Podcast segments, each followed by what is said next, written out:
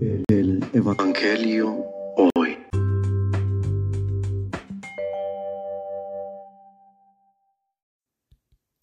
Del Santo Evangelio según San Lucas. En aquel tiempo había una profetisa, Ana, hija de Fanuel, de la tribu de Aser. Era una mujer muy anciana. De joven había vivido siete años casada y tenía ya ochenta y cuatro años de edad. No se apartaba del templo ni de día ni de noche, sirviendo a Dios con ayunos y oraciones. Cuando José y María entraban en el templo para la presentación del niño, se acercó Ana, dando gracias a Dios y hablando del niño a todos los que guardaban la liberación de Israel. Una vez que José y María cumplieron todo lo que prescribía la ley del Señor, se volvieron a Galilea, a su ciudad de Nazaret. El niño iba creciendo y fortaleciéndose, se llenaba de sabiduría y la gracia de Dios estaba con él. Palabra del Señor.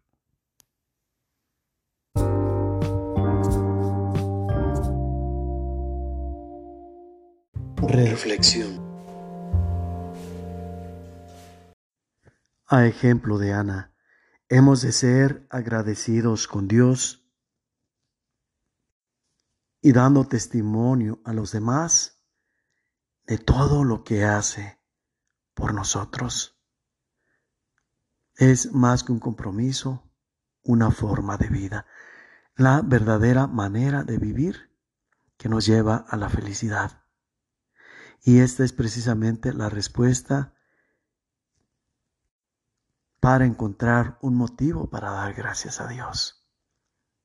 Cuando, a semejanza de Ana, somos asiduos al encuentro con Dios en una relación cotidiana, aprendemos a conocerlo, aprendemos a ver sus signos en las cosas más sencillas dentro de nuestra vida ordinaria y podemos descubrir en ella el sello, la chispa, el brillo de Dios. Ese destello que dentro de nuestra vida, entre más sencilla, más es notado en lo que vivimos. Y vemos que Dios está presente en lo que hacemos, está a nuestro lado en todo momento. Por eso cuando Ana vio a José y a María con el niño, no necesitó palabras, no necesitó que José y María le dijeran quién era. Y seguramente ni se atreverían a decirle, porque ¿cómo le iban a decir que era hijo de Dios? Los iban a juzgar locos.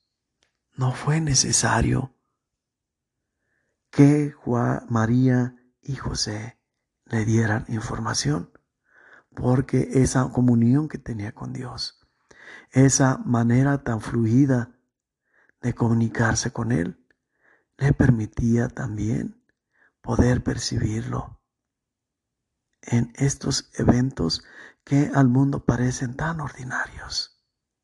Pero quien verdaderamente conoce y tiene una historia de amor con Dios dentro de su ordinario, puede ver las maravillas extraordinarias de Él.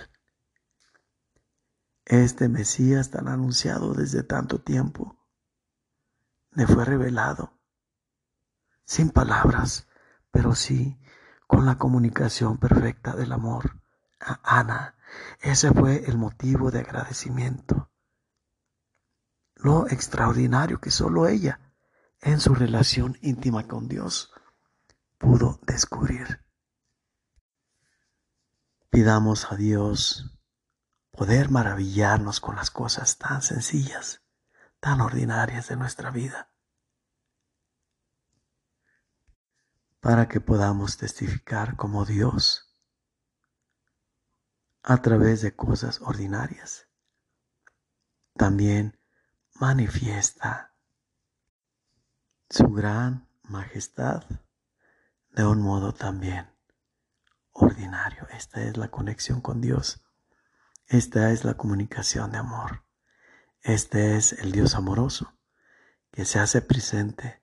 Es el Dios extraordinario que se hace ordinario en medio de nosotros. Descubrámoslo.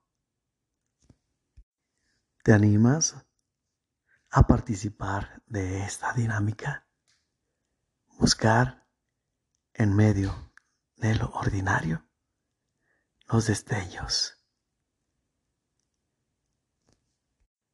que manifiestan en nuestra vida cotidiana la extraordinaria presencia de Dios.